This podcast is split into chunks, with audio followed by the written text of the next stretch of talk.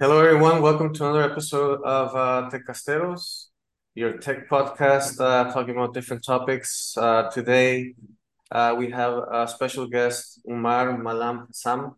I hope I, I, I spelled that correctly. Uh, and to talk a little bit about Umar, Umar is the founder of The Accountant Quits, which is a platform to help accountants understand the impact of blockchain in accounting. On The Accountant Quits, uh, uh, he interviews founders on the emerging crypto accounting tools and thought leaders to better understand the accounting treatment of cryptocurrencies. Uh, he's spoken to more than 50 companies such as Request Finance, Bitwave, Consensys, Bankless Consulting, and right now Umar is about to launch the Crypto Accounting Academy, a cohort course to help you better understand how to run a business using crypto. So we'll be looking forward to that. And Umar is also the co-founder of the Web3 CFO Club, which is a community of more than 650 CFOs, uh, helping share best practices around Web3 financial operations with CFOs from the likes of Aave, The Graph, Messari, Ledger, Solana Foundation, and many more. Welcome, Umar. Nice to have you here. It's, it's an honor. Thanks for having me, Alfonso. Good to be here. We met uh, last year, right? In, or earlier this year. We met in uh, April or March. We met uh, actually during ETH Porto, which was last uh, perhaps October or September, right? I think it was Mar March. I think it was earlier earlier this year. Yeah. Okay, my memory is playing tricks with me then. That's fine. That's fine. That was a good event. It was the first time they hosted in, in Porto, right? The ETH. That's right. Yeah, yeah, it was a great event. Yeah. And uh, anyway, it's pretty pretty interesting uh, career that you have. Uh, and maybe uh, it'd be nice to ask you, like, uh, what what were some of your main influences? You know, to do some of my main influences. Yes. Um. For example, yeah, it's a good. Yeah, like, uh, you pick. How did you come up with this idea of uh, uh, the accountant quits yeah, well, the accountant quits came up as an idea when I have to go a little bit back in time, like a few years ago. I was I was an accountant. I've always been an accountant and auditor for many many years. I worked at Deloitte, BDO in different countries. Originally, I'm from Mauritius Island, born and raised there. I started working there, and then I wanted to go abroad. I went to Malta and then to the Netherlands always working as an accountant and auditor. But over time, I grew a bit disgruntled with this uh, corporate world, starting to get a bit fed up of uh, basically working my ass off in this corporate and being in this corporate rat race and feeling a bit frustrated at times, you know, just as many many of my colleagues would. So I always in the back of my head was looking for um, like something else like what could i do? I thought i studied accounting and finance. It was like the only thing i could do basically. And um, when i was in the netherlands i was working in this company and it started to really grow on me like i cannot be doing this forever. And I, I remember like going to work i'd take the metro in the morning and I won't be happy, you know. I wouldn't be happy waking up in the morning to go to work, and it would. It, it's it's not healthy for people to do something that they don't enjoy doing, and I was doing it for a while. And I mean, long story short, I can speak. First, I'll like I'll go through how I came up with the accountant quits, but when I quit my job, um, I actually tried I quit my job when I, when I was in Amsterdam. I tried to launch a business, a startup. It didn't really work, and uh, that startup was around something completely different that I was doing was a, about brand storytelling. So I went from an accountant to becoming like a brand storytelling consultant, which has nothing to do with what I studied, but it was something I I I, I liked. That didn't work. I had to leave the Netherlands and then I came up, I arrived in Lisbon, Portugal. I came up with the accountant quits because I knew that like me, there was a lot of other accountants which didn't really like what they did, but just did it for the paycheck, you know, like uh, just so that they can make ends meet. but they were not really speaking about it. So I thought with the accountant quits, I would have an outlet to be able to speak to those people and speak about my story, about how what it means to navigate through a career change, like how to explore different opportunities. What does the future of work looks like? The emerging technologies that we have. I was looking at blockchain, not only though, I was looking at AI, big data. I was looking at many things basically, but like the crypto stuff came a little bit later where I decided then to fully focus just on like on crypto and blockchain. But in the beginning, it was really to speak about a bit about all accountants. So I started writing about it, and um, I thought it would be a movement that I can build around accountants who want to like wake up, you know, wake up because uh, the technology is coming to disrupt like our jobs. Like it's always been the case, but and I think if you don't upskill yourself, like you're gonna be in trouble in a few years. Right. And I was reading your bio a little bit, and in your influence, you mentioned a book called The Third Door Book. Can you tell us about that book? Yeah. So, so we are it's basically when i arrived to lisbon when i i was sharing that i quit my job in the netherlands i was a big fan of the tim ferriss podcast like during covid was a bit when i discovered tim ferriss and i remember i would go for a run every day and i'd be listening to tim ferriss and during one of those episodes uh, which I listened to probably when I was in Lisbon when I had just arrived. He mentioned this book, The Third Door, and I read it and it blew me away like this book. Like i tell you a quick um, snapshot of what the third door was about. So it's the real life story of this guy called alex banayan if i pronounced that correctly. And basically he wanted to uncover how the world's most successful people launch their careers. The likes of steven spielberg bill gates uh, steve wozniak tim ferriss himself Maya Angelou, like all these very successful people that we know. And he he was like a young kid, like 18 year old kid in his garage with his friends, and he suddenly had this idea. And they made up a list of all these very successful names, and his friends were like, "You're crazy! How are you gonna even speak to them? How are you gonna speak to Bill Gates? You don't pick up the phone and uh, start speaking to Bill Gates, right?" Unless but he was like, "Yeah, but yeah." Mm-hmm. So it's this incredible story of this guy over, I'm not sure how many years, he took 10 years or more, but he was eventually able to like interview and speak to all these people.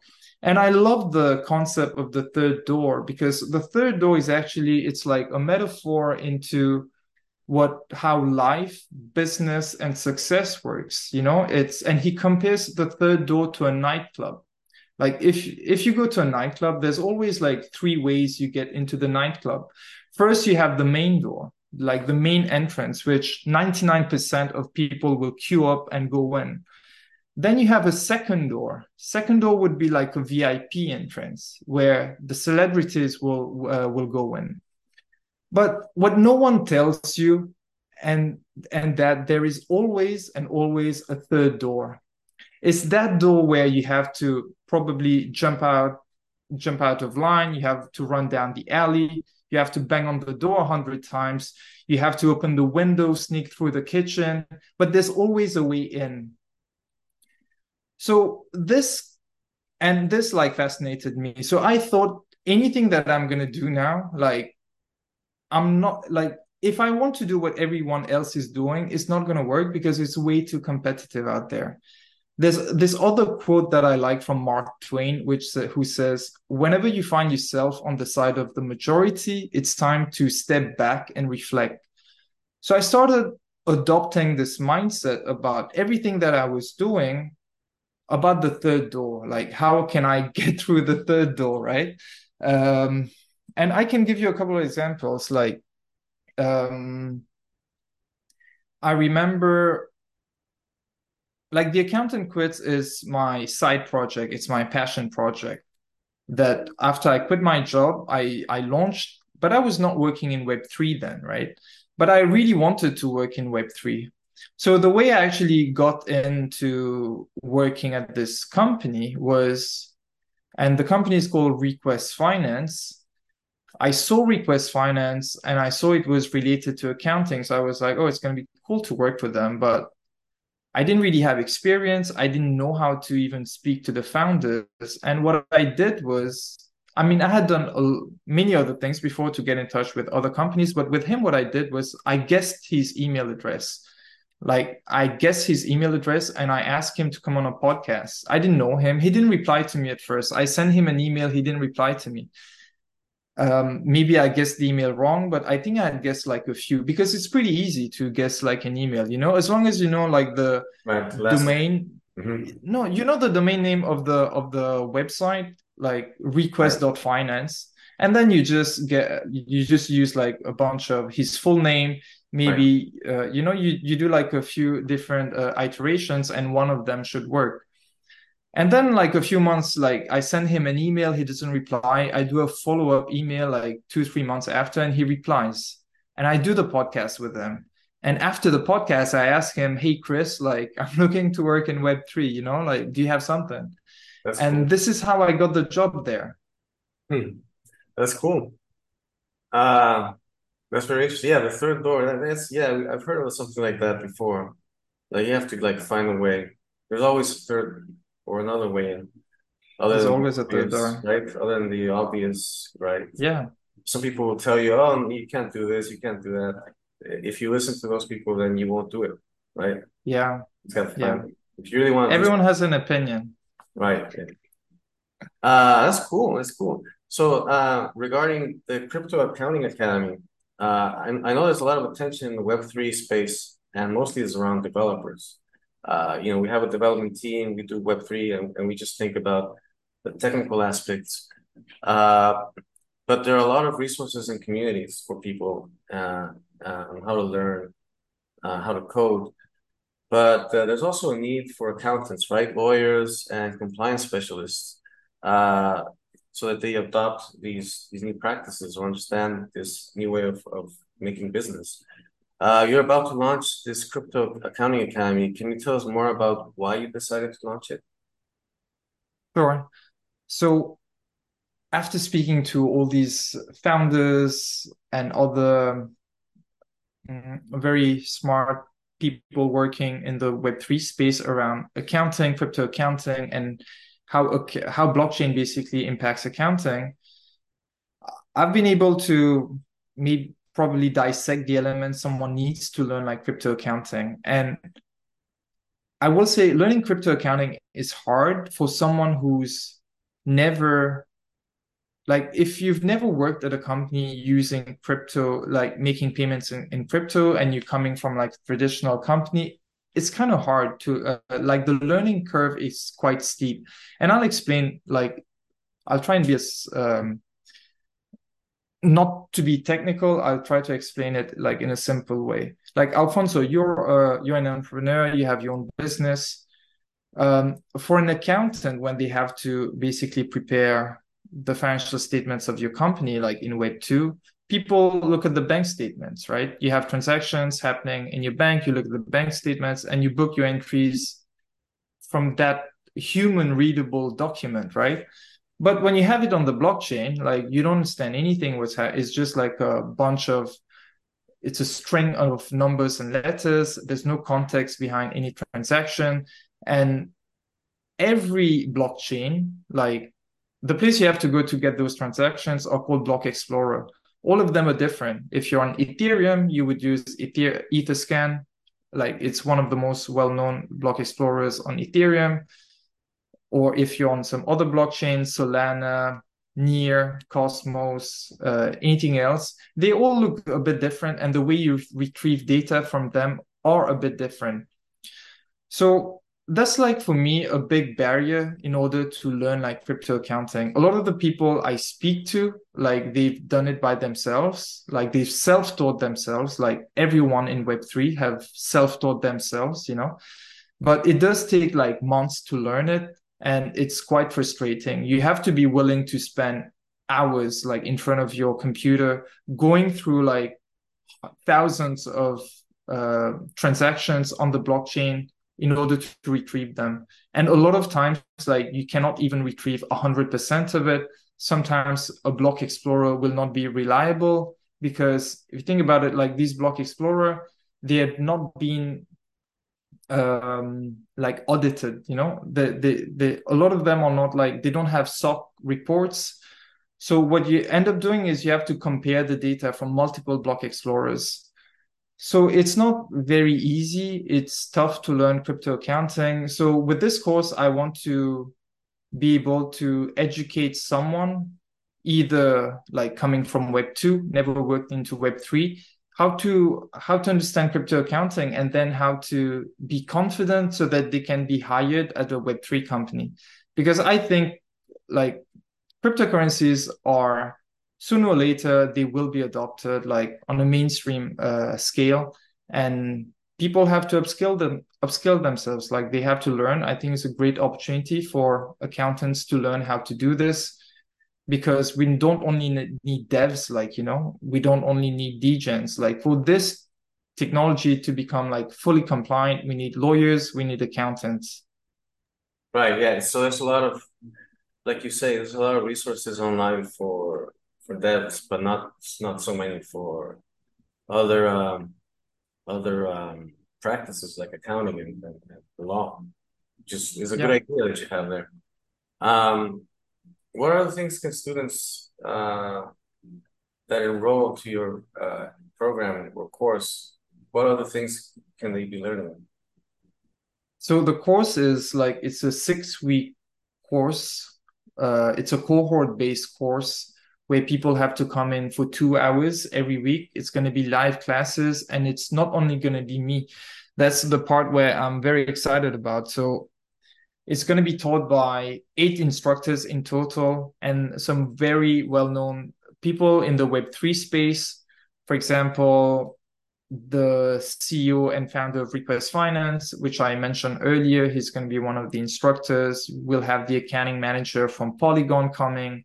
We have a few of these other different founders from crypto accounting tools.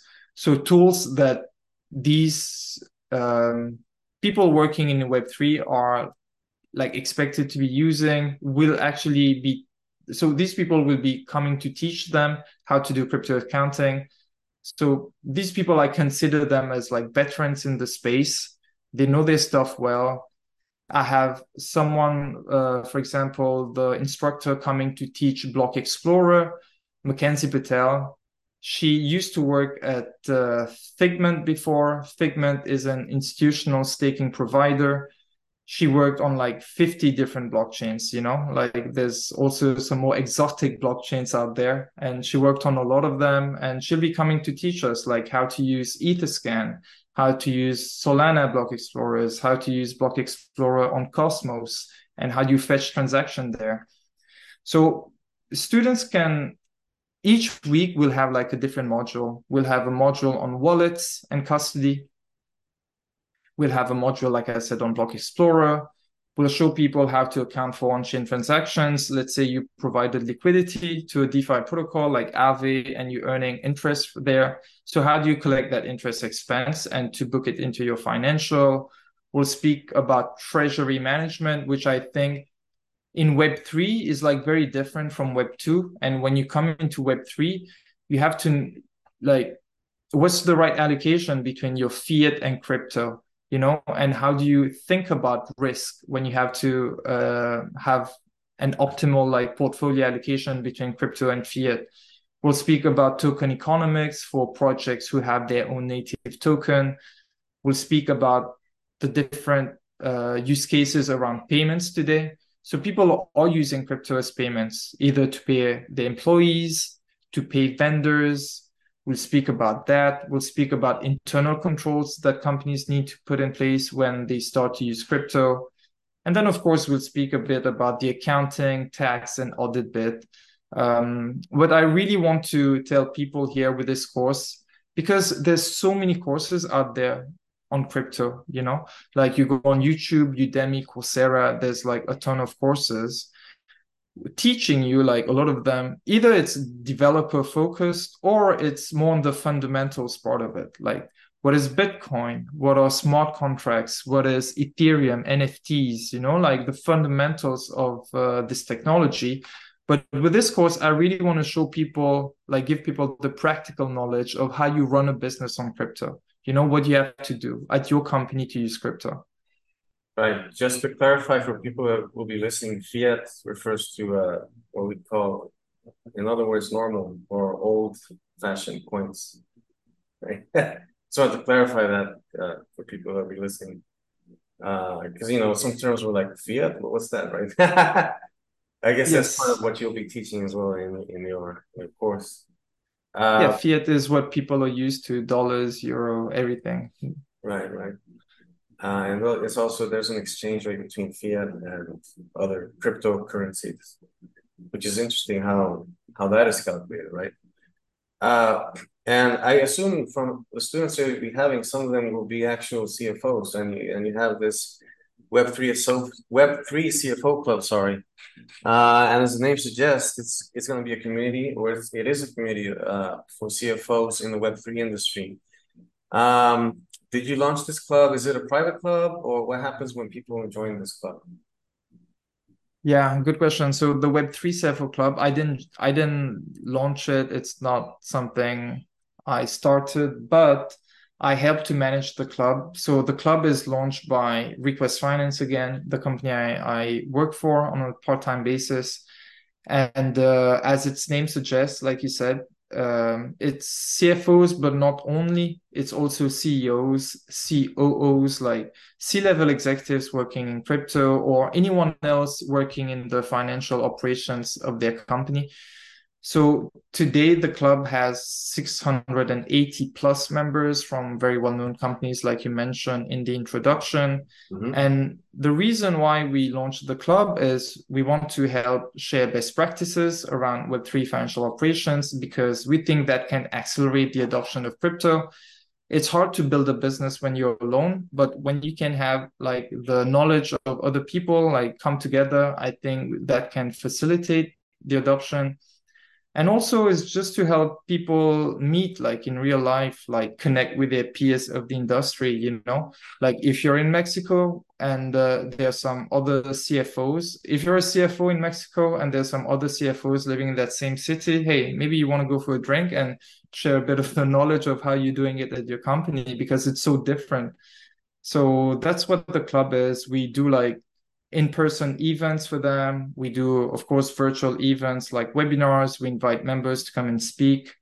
We published a guide last year called the Web3 CFO Guide, which basically it's a hundred page plus guide um, prepared from the insights of more than 250 people working in the crypto space. So everyone shared a bit of their knowledge so it has it's like a bible for you to run your uh, company using crypto. It has everything from wallets treasury management payments like accounting a bit of the similar modules that we're going to be teaching in this course actually. Very cool. Maybe i should enroll. Yes. Uh, so you've you've had an interesting uh, career change from being an accountant to leading these cool efforts like the Web3 CFO and the Crypto Accounting Academy.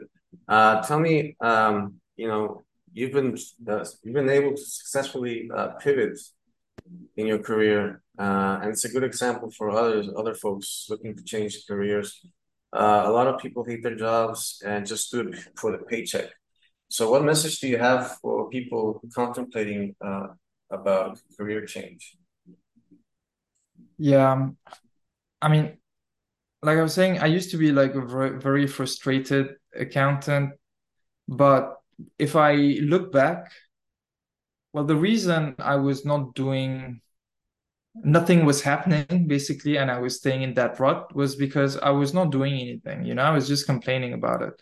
And the only thing that you have to do is like try. If you have an idea, like a lot of people have ideas, but very few people execute on their ideas, you know?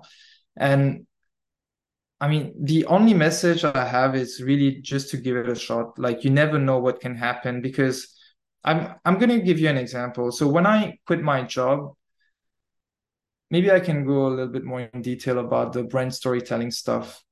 Um, like in the beginning,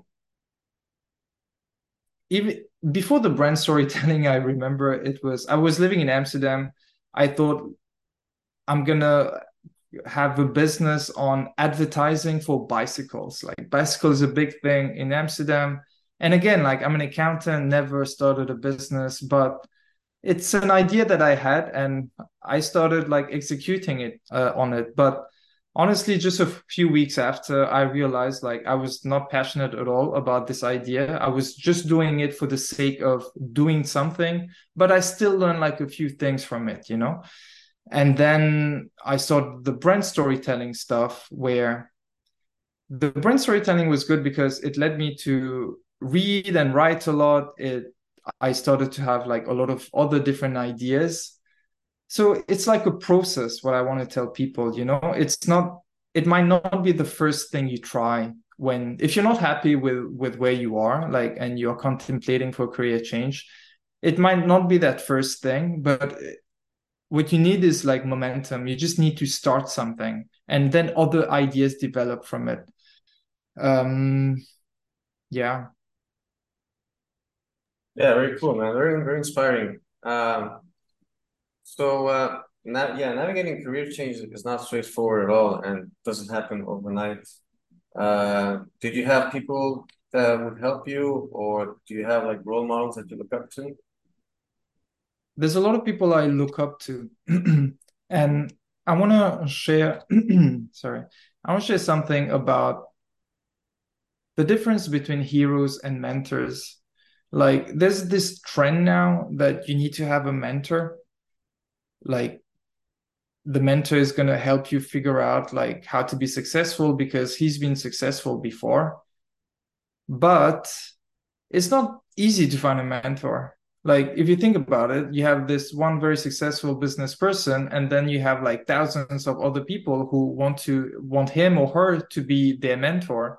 But it's not a scalable uh, practice so what's the alternative for that? And the alternative for me is to find heroes. Like heroes can be anyone. Like a hero can be, and I have a lot of heroes. I'll give you examples like um, like David Goggins, Seth Godin. These are like my heroes. I remember when I was going through this career change when there was COVID, I was just putting my earpods on going for a run and listening to all these people like listening to a lot of podcasts and listening to their story inspired me. And for for for, for me these people are my heroes because a lot of times like maybe i don't want to do something and i would hear that person's voice in my head. Like they don't need to know i exist you know like that person they don't right. need to know i exist but i would hear them speak to me and that would make me act basically you know? I would hear Right, because you know, because you've listened to them for so long that you you sort of understand their uh, their way of thinking and what what they would say in a specific situation, right?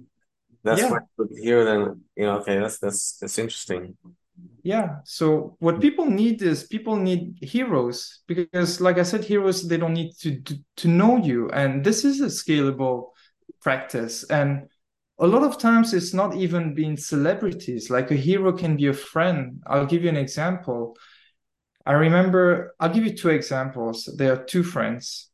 So we're in i think 2019 maybe. And i go to a meetup in amsterdam. And at that point i'm still an accountant but frustrated accountant. I go to a meetup. I meet this girl. And she had just quit her job i remember. And she was starting a podcast and I was blown away by this girl. Like I was thinking, how was she doing this? I was so impressed by her. Like she just quit because she didn't like it, and she started her own YouTube channel and just being really hustling, you know, and trying to find clients. And I was so impressed by her. And I remember from that day, I always thought about her. You know, I added her on LinkedIn. I was seeing what she was doing, and I always thought about her. She was like a hero for me like another hero I, I met in Amsterdam was yeah, this guy. So I meet this guy and he tells me he writes a lot on LinkedIn. I'm like, you write on LinkedIn? Because at that time, LinkedIn for me was just a place you go and find jobs, you know? I would never look at LinkedIn except if I'm actually looking for a job. Otherwise, I never would go on LinkedIn. Um, I mean, I Right. think the home feed back then was really starting to develop. It was not like how it is today. And this guy tells me I've been writing for the past 100 days on LinkedIn. And I couldn't believe him. Like, how could he write every day for 100 days? Like, I was so inspired by this guy. And he was a friend, you know? So, but I looked up to him like a hero of mine. yeah. Um, and I actually went on to do the same thing. Like I wrote on LinkedIn when I was doing like the brand storytelling stuff. Every day I'd go on LinkedIn and write about a specific brand and how their stories basically made them successful. Ah, But this idea of me writing for 100 days every day on LinkedIn came from that friend. He had done it before. yeah, yeah. That's cool. You forgot you forgot another one. You, like another guy you met you met in Porto. Also your hero. Yeah. I'm need to learn more about his story, but I remember you shared your story as well. That's cool. That's cool. No, it's very interesting, man. And it's true. It's uh, heroes are most more scalable than mentors. Also, finding a mentor for me is very difficult because there needs to be a certain alignment of not just I like your methodology or what you talk about, but is there like a click, you know? Can I click with this guy? Because I need I need I need to be able to click with the person so that there's an effective or actually a, a productive uh, mentor mentee relationship, you know? Yeah. Uh, very cool. So I think we're running out of time. Well, actually, we are running out of time. Uh, it was a pleasure talking to you again, Umar, and hopefully I can see you over there in Barcelona if you go to Barcelona, or or hopefully I can go back to uh, Portugal soon and Yeah, that'll would be be it. good to see you in Portugal. I won't be going to Barcelona for the conference you mentioned, but hey, anytime you're in Lisbon, just let me know. Would be great to catch up. All right, well, best of luck with your your new course which you're launching. When, when is it launching? When is the launch date? So the launch date is on the 19th of October. Right now, people are applying for it. And uh, if, I mean, if anyone wants to learn more about it, you can reach reach out to me on Twitter. My uh, handle is at accountant quits. You can add me on LinkedIn. Um, I'm posting pretty regularly there, so you will see me. Or, uh, I mean, and if you want to learn more about the contents of the course, you can head over to theaccountantquits.com slash crypto accounting academy. Awesome. We'll make sure we post that uh, also in the description of the podcast. And uh, thanks again, Umar. Have a great, uh, I think it's afternoon over there. Have a great That's right. afternoon. And uh, we'll talk again soon. Thanks so much, Alfonso. Speak soon. Thank you.